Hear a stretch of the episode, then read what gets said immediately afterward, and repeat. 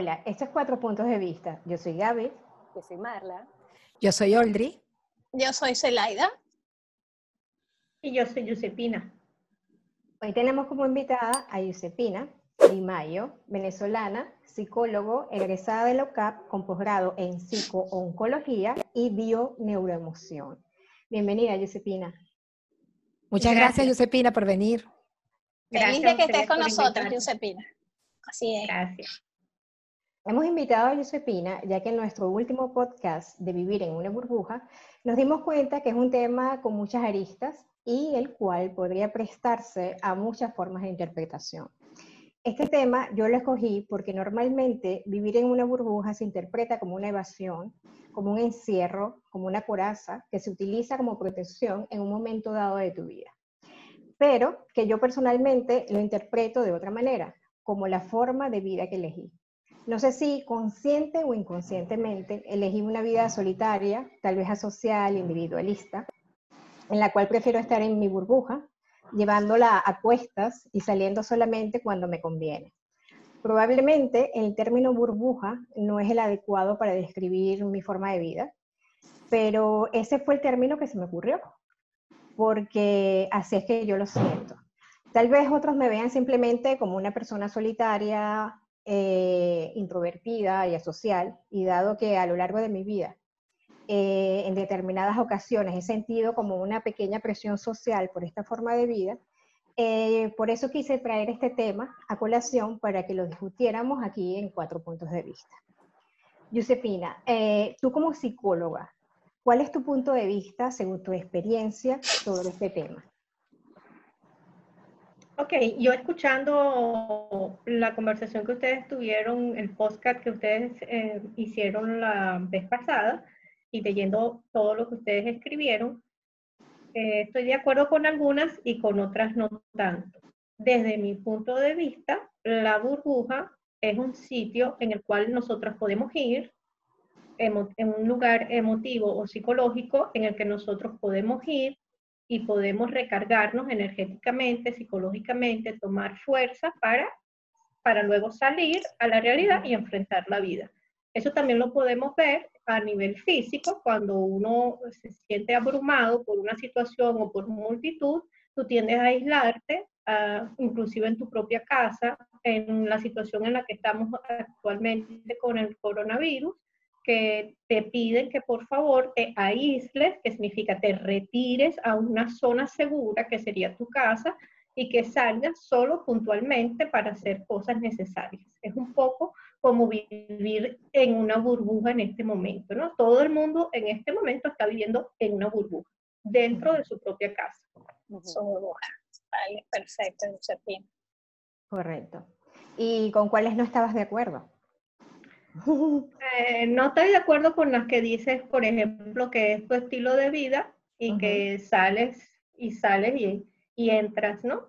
Eh, ya no sería más una burbuja, sino sería más bien tu estilo de vida, ¿no? La burbuja sería cuando sales, que es que tú te metes en la burbuja de otros y regresas a tu estado natural de cómo eres tú, pues, tu personalidad, que tiendes a ser más introvertida, más aislada, con menos relaciones sociales, eh, tiendes más a, mm, tener actividades que te llevan a la introspección más que a, la, a, salir afuera, ¿no? Claro. Sí, por eso mismo es que yo digo que probablemente yo usé el término no adecuado para describirlo, porque así es como, como lo veía yo, ¿no? Sí, en, un momento... porque así la gente, la gente, la gente se crea como una, una idea y va pensando sí, sí, sí, no, está bien, cada quien le pone su nombre.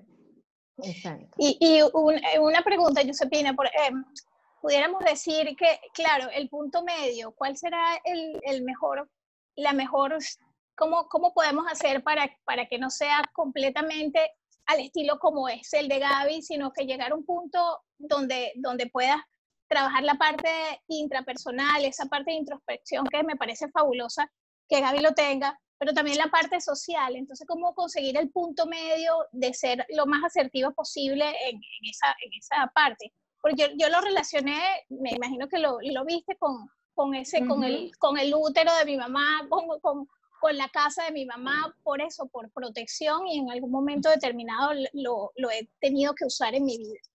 Y eso era eso, cómo llegar a ese punto medio para, para, para Lo que pasa es que el, el punto medio no es igual para todos, mm. porque no todos somos iguales, ¿no? Cada quien tiene su punto medio de equilibrio y cada quien tiene un estilo de vida, tiene una historia familiar, tiene eh, una profesión eh, y tiene una experiencia diferente.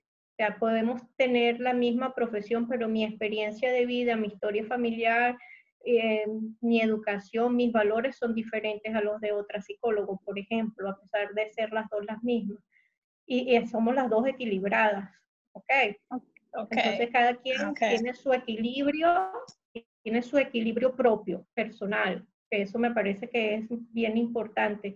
Cuando yo dije que no estaba de acuerdo con Gaby, no significaba que ella lo hiciera de manera incorrecta, sino que ese es su estilo de vida y para ella eso es tener un equilibrio.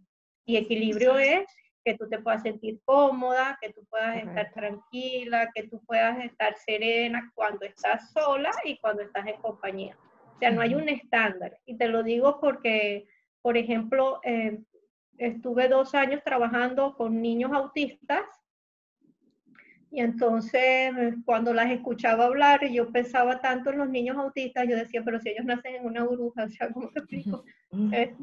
Y entonces uno lo, uno lo que trata es de entrenarlos para que se incorporen a esta nuestra realidad, cuando ellos ya tienen la suya. Sea, ellos tienen su realidad, ellos son personas que tienen un equilibrio interno y que, bueno, ese equilibrio se, se rompe cuando hay muchos estímulos externos, cuando hay mucha confusión interna, cuando hay cambios a nivel biológico, etcétera, ¿entiendes? Por eso es que no hay un único equilibrio.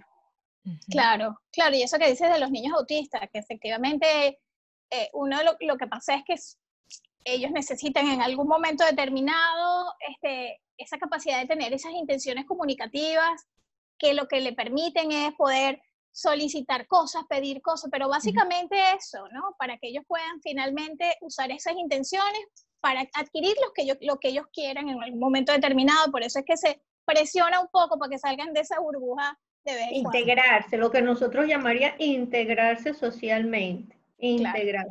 Pero a veces yo también cuando trabajaba con ellos me preguntaba si no éramos nosotros los que nos teníamos que integrar a ellos. No, efectivamente, yo, lo, yo lo hago así, yo, yo, entro en esa burbuja siempre, es la idea, y, tratarlos de que, que vengan un ratico, es así. Yo, yo, tengo una pregunta, eh, eh, Giuseppina, de, en base a lo que estamos ahorita discutiendo, ¿no? Eh, que tú dices el equilibrio. Cuando, eh, cuando, la pregunta sería la inversa, ¿cuándo crees tú que ese equilibrio no se está cumpliendo? ¿Cuándo crees tú que este, a pesar que una persona crea que está haciendo lo correcto y que se va a su burbuja para protegerse, pero de pronto se está, se está como escondiendo en esa burbuja, eh, o sea, ¿cuándo deja de ser un equilibrio? Esa es mi pregunta. ¿Cuándo deja de ser un equilibrio? Cuando deja de ser sano para ti o para los demás.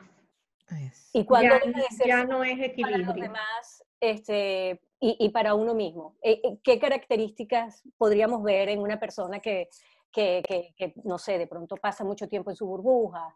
Eh, yo no, yo no, en el caso de Gaby, por lo que ella dice, ella lo define muy claramente, ella está, ese es su modo de vida. O sea, Ahí, ahí, yo no veo ningún desequilibrio, porque eso es como ella se siente cómoda y eso es sano para ella y en base a todo lo que hemos dicho, pues ella está en, eh, eh, equilibrada.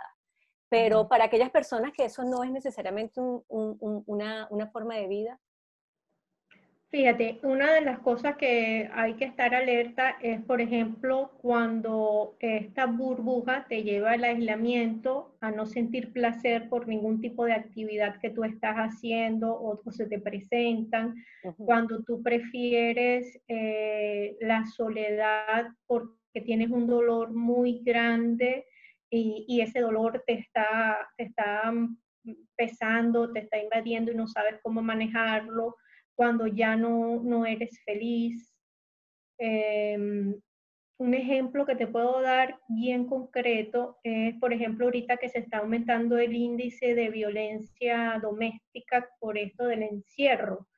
Eh, estás viviendo en una burbuja porque necesariamente tienes que estar con, encerrado en tu casa, ¿verdad? Para evitar un peligro externo, pero tú tienes un peligro interno que te crea malestar, que te, que, te denigra, que, que, te produce violencia no sé, en, en tu persona, ya sea física, que te produce violencia emocional, violencia psicológica. Entonces ya allí el aislamiento no es sano entonces, allí es cuando tú tienes que ver que, cómo puedes eh, encontrar una estabilidad que te lleve a ser feliz y a estar bien contigo misma y con el entorno. Claro. Hablando justamente, Josepina, del entorno, que Marla te, te, hacía también esa pregunta, es como, hay momentos en que para ti hay equilibrio y de repente para los demás no. O sea, por ejemplo, Em, yo comentaba que, yo me la paso, pues mm, yo estoy muy involucrada en mi trabajo y después estoy como súper cansada, entonces me llego al momento en que como que las, yo digo que tengo, eso es la manera de yo decirlo, yo digo, tengo las neuronas cansadas, no puedo como que asimilar ninguna otra información. Entonces, pero siento que a lo mejor sí ciertamente em, eh, hago que los demás que están en mi entorno no se sientan tan cómodos porque dicen, bueno, pero él no comparte con nadie. O sea, Oldri trabaja y encierro, trabaja y encierro, o sea, trabaja y descansa, digamos. Y no hay ese compartir. Entonces, eso mismo que te preguntaba Marla, ¿cuándo uno se puede dar cuenta que puede decir, epa, allá va? O sea, parece que estoy bien yo, pero parece que los demás no se sienten cómodos conmigo en algún momento, por ejemplo. Sí, fíjate, este, los que trabajamos con, en el área de salud, especialmente que, que, nos, que trabajamos con, con la enfermedad o con el dolor de otras personas, cuando regresamos a la casa, pues necesitamos cinco minutos o una hora. Necesitamos un tiempo como para desintoxicarte, vamos a decir de esta manera, ¿no?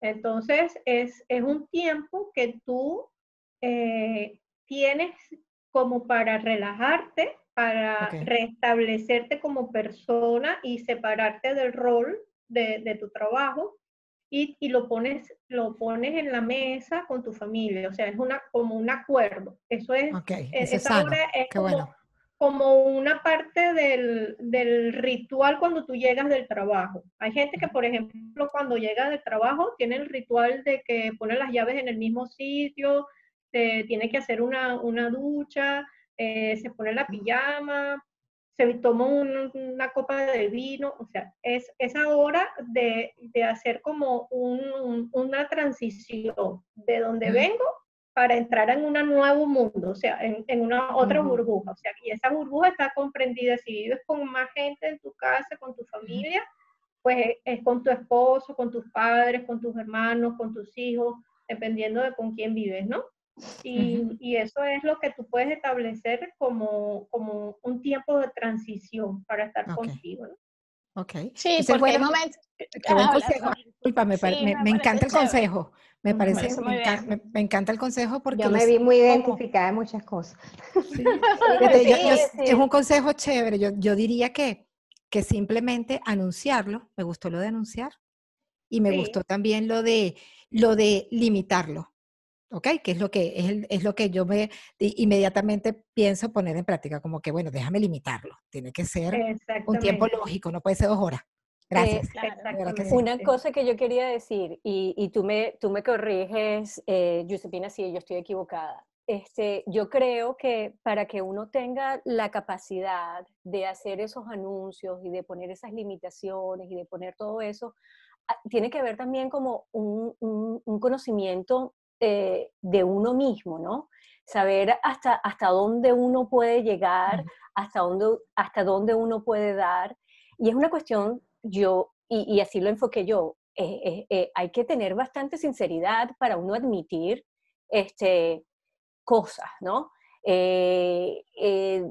Mm, decir, por ejemplo, a mí me pasa que también yo, yo tengo una burbujita por ahí que, que, que la uso como el comodín donde me refugio, en donde no quiero simplemente lidiar con nada y, me excuso en esa burbuja, ¿no? Que, digo, bueno, aquí nadie, y además es, es yo encuentro que es una excusa perfecta, que es el trabajo, porque nadie te va a decir, que está mal que tú trabajes. Por el contrario, trabajar, eh, eh, quizás te van a decir, oye, niña, pero deja de trabajar, eh, tómate un descansito, no, no, no hagas tanto. Y tú mientras más este, quieras esconderte, refugiarte, apartarte, vas, vas a hacerlo más y más y más.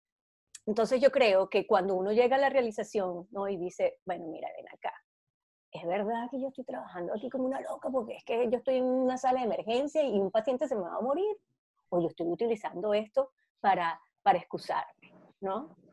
Entonces, no sé, yo digo que, que hay que tener como, como, como mucha sinceridad con uno mismo para, para decir, mm, este, eh, discúlpame, eh, ahorita no estoy bien, ahorita no estoy, este no es el momento, ahorita no sé. Y eso cuesta mucho, sobre todo con la familia. Con la familia cuesta mucho decirle y poner ese límite, ¿no? Porque no quiere, no quiere herirlos a ellos, cuando, pero, pero es una realidad. ¿Por qué, herir ¿Por qué poner límites es herir? Poner límites no es herir. Poner límites es, es poder establecer reglas de juego donde cada quien sabe cómo, cómo comportarse y donde cada quien sabe qué esperar del otro y qué dar. O sea, poner límites muchas veces es, es una cosa muy sana, porque, porque tú puedes anticipar lo que viene, no estás con una angustia de, de la incertidumbre. Claro, no, yo estoy de acuerdo contigo. Yo creo que, yo creo que, eh, no creo que sea compulsivamente, que trabajo compulsivamente, ¿no? Este, pero sí creo que es, es, es un momento donde lo que tú hablabas, la, yo tengo, yo sé que esperar. Los límites están clarísimos en el trabajo. Entonces, para mí es fácil manejarme en eso, ¿no? Mientras que hay cosas, problemas, lo que sea, eh, fuera del trabajo que a lo mejor no están tan claramente limitados y entonces cuestan más enfrentarlos. Y ahí es donde y, la, otra, la, burbuja otra cosa para refugiarme. Que uno, uno a veces se refugia muchísimo en, en, el trabajo por no, o sea, por ejemplo, en estos momentos de, de que uno está confinado, que uno está en este encierro, esa conexión que tienes que hacer contigo, en ese tiempo que te queda mucho tiempo a veces, no nos gusta. El confrontarte con, tus con, con tus demonios y me pasa. Entonces, cuando quiero tener 20 pacientes diarios para no pensar, para no pensar en mis demonios, en lo que tengo, en lo que tengo que, que trabajar, fuera de, de, mi mamá y de mi hermana y mi sobrina con las que vivo ahorita. Pero yo ahorita eso me pasa y me ha pasado durante muchos años siempre, porque eso es, es cuando te confrontas con, con cosas que con, algo está pasando. Sí, exacto. Eso, también es importante. Entonces eso yo lo pudiera interpretar como una manera de escapar de una burbuja. ¿Ves? O sea, tú entras en el trabajo para escapar de la burbuja que tú lo llamas los demonios, que pueden estar, esos, esas burbujas pueden estar dentro de ti, que son esas partes, eh, esa mm. emotividad que tú no logras, no logras manejar bien, pero que las reconoces y que no estás quizás preparada, y esa parte psicológica tuya que piensas que no, no, no estás todavía pronta para asumir una decisión o para asumir una responsabilidad. Eso a nivel interno. Y lo otro que puede ser es que tú te vadas de la burbuja externa que pudiera ser tu pareja, que pudieran ser tus hijos, que pudieran ser tus padres, pero no porque haya un problema con ellos, sino porque a lo mejor hay una situación interna en ti que no sabes cómo comunicarla que cuando tú mencionas poner límites va a generar un problema, es que, mira, si te digo cómo yo me siento, o sea, te, yo pienso que te voy a lastimar y muchas veces no es así. O sea, y, si, te lastimo, y si te lastimo, pues vamos a ver cómo lo podemos manejar para que las cosas se aclaren y nadie sufra. Claro, porque, no es personal. El equilibrio está allí, en que nadie sufra. O sea, ni en yo, que nadie sufre, claro, en que cómo mi acción puede, puede repercutir en, en, mis hijos, en mi familia, en mi pareja. Claro, porque en la medida que no te lo tomes personal o los demás no se lo tomen personal, entonces ese, ese equilibrio, ese equilibrio se, se, establece fácilmente, ¿no? Porque no, y efectivamente cuando tú, ¿qué ves tú a veces? Eh, por ejemplo, cuando tienes hijos, cuando estás pasando en un momento emocional difícil, tú ves que los hijos se vuelven irritables, tú ves que los hijos son mucho más demandantes, tú ves que los hijos, entonces algo está pasando que, que hay que... y hay una cosa que, que tenemos las, las, cinco en común y que yo estoy segura que el que oiga este, este podcast se va a identificar y es que los que emigramos necesariamente creamos una burbuja porque eh, traemos ese bagaje de nuestro país, del que no nos queremos separar. Entonces a veces nos refugiamos en esa burbuja que nos recuerda mucho a, lo, que teníamos, ¿no? A quienes éramos en, nuestro país, que nos, que nos lleva a conectarnos con nuestros, nuestros quereres, nuestros amores, nuestros hábitos, entonces, e, eso yo pienso que para las personas que han emigrado es bien importante tenerlo presente, que no es una manera de evadir, sino que es una manera quizás de, no derrumbarme, porque el país donde llegué es una realidad completamente diferente de la que me tengo que adaptar, porque soy yo quien llega a ese país. Entonces, es una realidad nueva. Entonces, volver a la, a la meterme en la burbuja de Venezuela, por ejemplo, no, no, en una manera, vamos a decir, eh, eh, un apego brusco, dramático, ¿sí? que me permite a mí progresar. Yo voy a esa burbuja, recuerdo, es como cuando, por ejemplo, a mí me traen cocosetes aquí, yo soy feliz porque me acuerdo de Venezuela, por ejemplo, cuando me traían antes Torontos. Eh, eh, yo me regreso a esos recuerdos, tomo fuerza, tomo ánimo y salgo otra vez a este mundo. Entonces, esa es una burbuja importante para los que emigramos. Sí, este, Giuseppina, yo quiero hacerte esta pregunta, ¿no? La conversación que hemos tenido y cuando tú hablas que la burbuja del trabajo, la burbuja de la casa, la burbuja de la familia, tú, o sea, es, es correcto pensar que entonces nosotros estamos en una burbuja y dentro de esa burbuja hay diferentes burbujas. E, e, es eso, es eso lo que es una burbuja eh, o vivir en una burbuja. bueno, yo diría que nosotros tenemos una vida. Cada quien vive una vida. Y que en esa vida hay diferentes áreas en las que tú te desempeñas el área laboral, el área familiar, el área de pareja, el área de mamá, el que tiene hijos, eh, el área de tíos, los que tenemos sobrinos, etcétera, el área de los amigos. Este, las burbujas son esos espacios que pueden ser internos cuando tú, independientemente del área en el que te encuentres, en el que te muevas, el área familiar, porque no, no es solamente que si yo del trabajo que es mi burbuja me voy para otro, no, es que eres tú que vives, que a veces necesitas momentos en esas áreas en las que tú te desenvuelves donde necesitas conectar contigo mismo.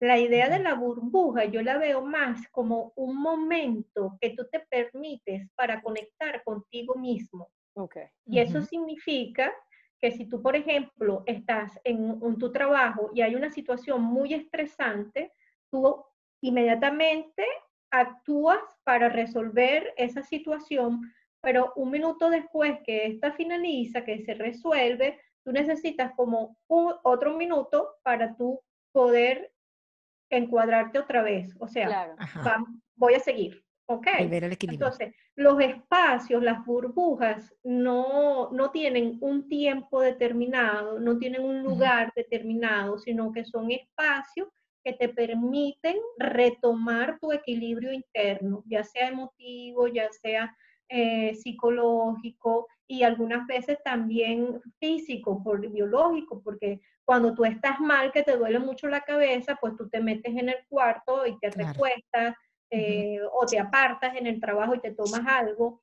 y, necesitas descansar. Entonces, eso, es, eso lo podríamos llamar otro tipo de burbuja, pero yo no le pondría ese nombre, yo lo pondría, el, yo lo calificaría como espacios, ¿me entiendes? Espacios en los que te permite a ti conectarte contigo. Y, y, poner, poner límites no para separarte del otro, sino para conectarte contigo. Es, eso es lo que yo creo que es bien importante, me parece a mí, ¿no? Claro. Perfecto, perfecto. Claro, yo, por lo menos aquí analizando un poco con todo lo que estamos hablando, eh, claro, eh, yo creo que definitivamente el término burbuja a lo mejor conmigo está un poquito, no es exactamente a lo, a lo que yo me refería, ¿no? O sea, que lo llame así, pero es porque también yo lo veo tan diferente a como lo ven las otras, porque yo por lo menos no tengo hijos, no tengo marido, no tengo nada y siempre he estado sola. ¿Sabes? Entonces es, eh, eh, como decía Marla eh, en el otro video, entonces tú vives en la burbuja en el planeta Gaby, más o menos. Exacto, en el planeta Gaby, definitivamente, este, porque no tengo eso, ¿sabes? Que no tengo que poner límites, no tengo que poner, no tengo que tener un equilibrio con nadie porque estoy siempre yo con yo. A diferencia, por lo menos ahorita, hace un, eh, dos años eh, mis padres se vinieron a vivir conmigo acá a España y claro, eh, ahora sí tengo a alguien dentro de mi, de, de mi espacio. Del planeta. Te llegó gente al planeta. Al planeta. y entonces... los marcianos. Entonces, Probablemente. Claro, lo, con la diferencia es de que este, es algo que yo siempre me, me ha encantado, por lo menos de mi familia inmediata, que es este, el respeto que hay por los espacios. Que a mí se me había olvidado eso, porque tengo tan, tenía tantos años viviendo sola y no estando viviendo con mi familia, que se me había olvidado que mi familia es así, que es súper respetuosa de los espacios. Y una vez que, a mí no te creas, me preocupaba un poco y decía, coño, se van a venir otra vez y yo estoy tan acostumbrada a estar sola, ¿sabes? Y es así como que estás un poco a la expectativa. Pero una vez que llegaron fue todo como tan normal. Fluyó bien. Sí, fluyó perfecto. Gracias a Dios. Y me acordé, y es por eso, por es el respeto de los espacios. Me parece una cosa tan bonita, o sea, tu forma de ser no es que es rara o, o, que tú vives en otro planeta, no, es sencillamente que tú eres muy independiente, o sea, aprendiste a estar contigo misma. Esa característica no la tienen muchas personas. Porque Yo lo dije. que necesitan, necesitan necesariamente estar apegadas a otra, porque no, no, saben vivir solas. Entonces, este, que, que tú hayas podido superar muchas limitaciones que otras personas tienen y que las proyectan en ti y que tú te puedas distanciar de eso y decir, no, yo soy feliz así. Para mí eso es, es maravilloso, o sea, no tienes por qué decir, no, yo no vivo en mi planeta, no, yo soy así, es, es así, yo soy así. Es como decir, yo soy muy llorona. Bueno, sí, yo soy llorona. ¿Qué? yo tengo una, una, una hay algo en lo que yo estoy en, en desacuerdo con, con, Gaby, ¿no? Este, em, y bueno, yo hablaba del planeta Gaby más en relación al individualismo que a la independencia.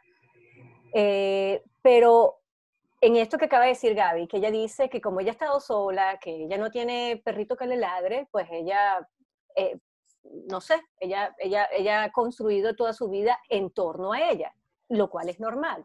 Pero en lo que no estoy en, estoy, en lo que estoy en desacuerdo con ella es eso de decir, no me, hace, no me hace falta poner limitaciones, porque yo no creo que el hecho que uno viva solo no significa que uno no tiene límites. Yo creo que sí, que igual hay limitaciones. Yo creo que sí. No, cuando disculpa, sí, pero cuando yo dije que no hay eh, limitaciones era de poner límites, como dices tú, que tú cuando estás en tu burbuja del trabajo o algo y que Giuseppina te dijo que por qué ponías límites si los, si los límites te los tenías que poner a ti y no a tu familia. Eso era lo que me refería un poco, a los límites que tienes que tú que poner con las personas con las cuales convives. Pero es que fíjate, en el trabajo, el compañero de trabajo, tú tienes que poner límites con el compañero de trabajo, tú tienes que poner límites con el, con, eh, el cliente. Tú, eh, o sea, uno pone límites constantemente con todo el mundo y no necesariamente tiene que ser con la familia. Bueno, así lo veo yo. ya, pero yo por lo menos cuando estoy en mi trabajo, yo no estoy en la burbuja. yo salgo de mi burbuja.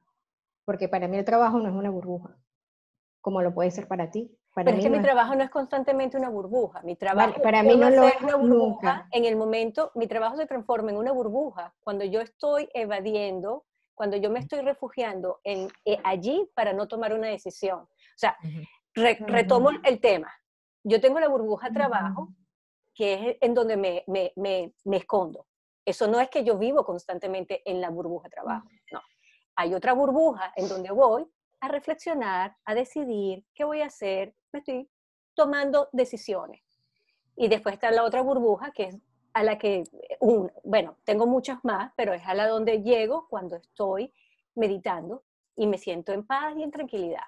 O sea, definitivamente tú y yo vemos las cosas eh, eh, no, y, y, lo que decía Josepina, que todos tenemos muchas burbujas, el hecho de que te duele la cabeza, necesito estar un tiempo fuera para aliviarme, en, momentos que estás abrumada, en un que yo lo comentaba, que tú estás en un lugar donde puedes estar con millones de personas y estás muy intro contigo y estás metido en tu burbuja porque necesitas en un momento determinado, no sé, este, estar allí.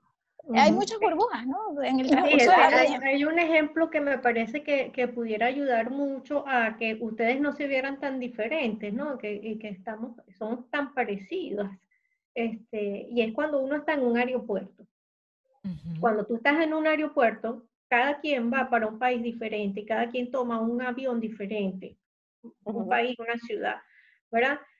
Pero todos estamos en el mismo aeropuerto con destinos diferentes pero cada quien está en lo suyo.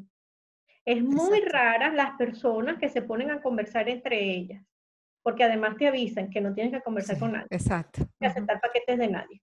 Entonces, es, una manera como de protegerte de un peligro que hay en el exterior, ¿verdad? Entonces, cuando, cuando yo vuelvo, vuelvo y repito, no vería el concepto como burbuja, sino como espacio. Cuando yo estoy en mi espacio, yo me pongo el límite conmigo. Cuando yo estoy en el aeropuerto esperando que salga mi vuelo, yo estoy conmigo y pongo los límites afuera para estar conmigo.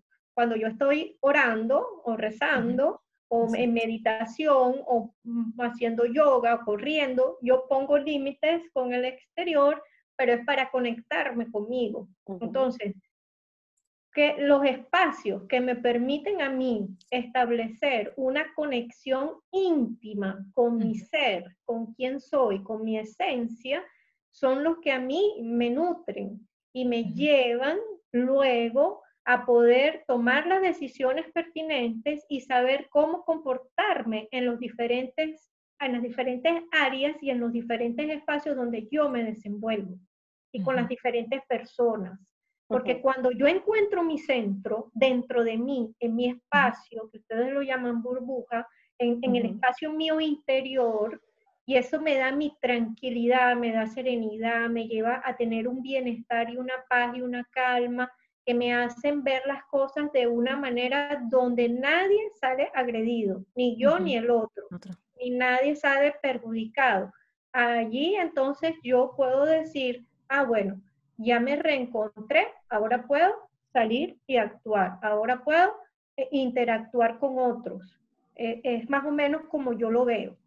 No, es de una burbuja a otra, es vivo una vida normal, tengo un espacio, interno y me desenvuelvo luego en, en, las diferentes áreas de mi vida. Entonces hay que encontrar ese espacio, ¿verdad? Yo, por ejemplo, celebro que Marla lo tenga en la meditación, por ejemplo. Eh, celebro que sé que, por ejemplo, de repente Celaida lo puede tener también en oración y Gaby lo tiene a lo mejor cuando, cuando está sola, justamente, cuando estoy... Exactamente. A mí, a mí, me, a mí, me, está, a mí me pasa y, y, tengo que encontrarlo, que oye, por ejemplo, yo lo encontraba mucho también, cuando oraba me desconectaba un poco. Oye, pero ahorita tengo que hasta que conseguir con quién orar para poder estar en el sitio, porque si no, la bendita mente está volando. Entonces, a veces, si por ejemplo, si le digo a mi esposo, le digo, mira, ayúdame aquí, vamos a hacer aquí este, el rosario de la, un rosario, y entonces lo hago y como estoy con él, estoy obligada a estar como que en el sitio, porque si no, ni, ni siquiera ese tiempo lo tengo porque la cabeza está me está dando mucha vuelta. Entonces, de verdad hay que encontrar algo. Voy a empezar con la, meditación chiquitica esa de Marla. Claro, pero una chiquitita. A ver si me ayuda, porque de verdad que sí cuesta. La práctica, a mí me está costando esa parte. El silencio. Buscar el silencio. No estoy poniendo esto en silencio, pero. Claro, y el silencio, el silencio asusta, ¿no? A veces. De dos minutos. A veces es necesario, súper necesario. Y wow, y te, y te nutre y te hace ver las cosas mucho más claras este, cuando, cuando entras, pues cuando entras y te relajas y dices, aquí estoy. Y, y lloras. y gusta más lo desconocido que puedes encontrar en el silencio que las voces que tienes dentro y los miedos que te gritan conocidos. O sea, cuando yo pasé... Ya va. sí, siéntate, Siéntate y escucha. sí, exacto, exacto. escuchemos bien. Ajá, porque em, eso me, me, encantó lo que dijo Marla, ¿verdad? Marla fue la que lo dijo. La de Panamá, ¿cómo se llama? Oldri. Oldri. Oldri. Me encantó tu comentario, porque fíjate, cuando uno ora, cuando uno ora, te lo digo porque yo eh, me dedico a la oración mm, mm, después que murió mi esposo, eso fue lo que me sacó de la depresión. Entonces, aprendí que uno puede orar con otros, ¿sí? Porque Jesús dice, cuando, cuando dos o más se reúnen en mi nombre, yo estoy allí, entonces uno puede orar con otros para tú entrar en comunión con las demás personas, ¿verdad? Pero cuando tú oras sola, tú entras en comunión con Dios. Y para entrar en comunión con Dios, tú tienes que estar en silencio interior. ¿Qué es lo que te lleva, qué es lo que te lleva a, apagar las voces del miedo? Entonces, tú buscas apagar las voces del miedo cuando tú le pides a tu esposo rezar el rosario, ¿sí? Porque seguramente lo rezarás en voz alta para que puedan alternarse. Cuando tú oras eh, en silencio, eres tú conversando con Dios. Y cuando tú apagas tu propia voz, es Dios cuando te habla. Entonces, por eso yo les decía hace rato que es, da más miedo el silencio desconocido que el ruido el, o los miedos internos que nos asustan y nos atemorizan, que ya conocemos. Entonces, cuando yo, cuando yo eh, silencio mi mente, cuando yo logro conectar con ese espacio infinito que hay dentro de mí, ese espacio donde no hay nada y está al mismo tiempo el universo, yo llego a un momento de contacto íntimo con una energía superior y de plenitud. y de plenitud, claro. Y de plenitud contigo. Y, hay momentos de Claro, hay momentos de oración hermosos, hay momentos que son mucho más intensos y otros menos.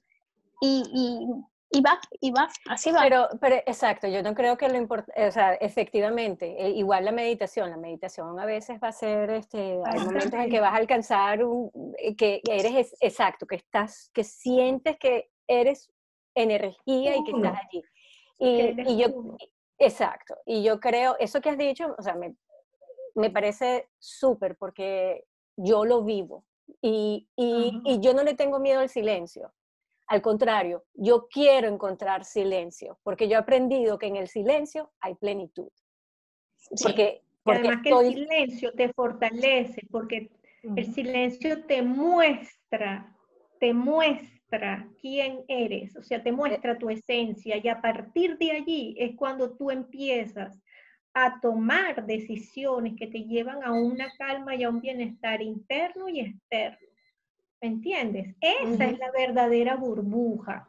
La verdadera burbuja es aquella que te permite entrar en un contacto íntimo contigo y con una fuerza superior. Correcto. Es esa la burbuja que uno tiene que perseguir, o sea, y, alcanzar más que perseguir. Es esa a la que tú debes apuntar, no a la que te lleva a aislarte de las relaciones con los demás. Es la que te pone en contacto con tu esencia, con un ser superior. Esa, la que te mantiene en ese equilibrio, la que te da la fuerza, tu potencial. Es esa la burbuja que uno tiene que perseguir. Giuseppina, ya creo que tu cierre está listo, ¿verdad? Entonces, Gaby, te cedo la palabra a ti. Eh, no sé qué quieras agregar. No, excelente, excelente como ha terminado el podcast y nada, y agradecerte, agradecerte que hayas aceptado nuestra invitación. Ay, muchas gracias. Como siempre, como siempre, Celaida, que Celaida Como siempre, como siempre, Giuseppina. No, excelente, excelente, la mejor, la mejor. Gracias, Giuseppina gracias a ustedes. Con gracias, gracias. Gracias, gracias por tu tiempo. Uno más. Uno más, sí señor, uno más. ¡Bravo!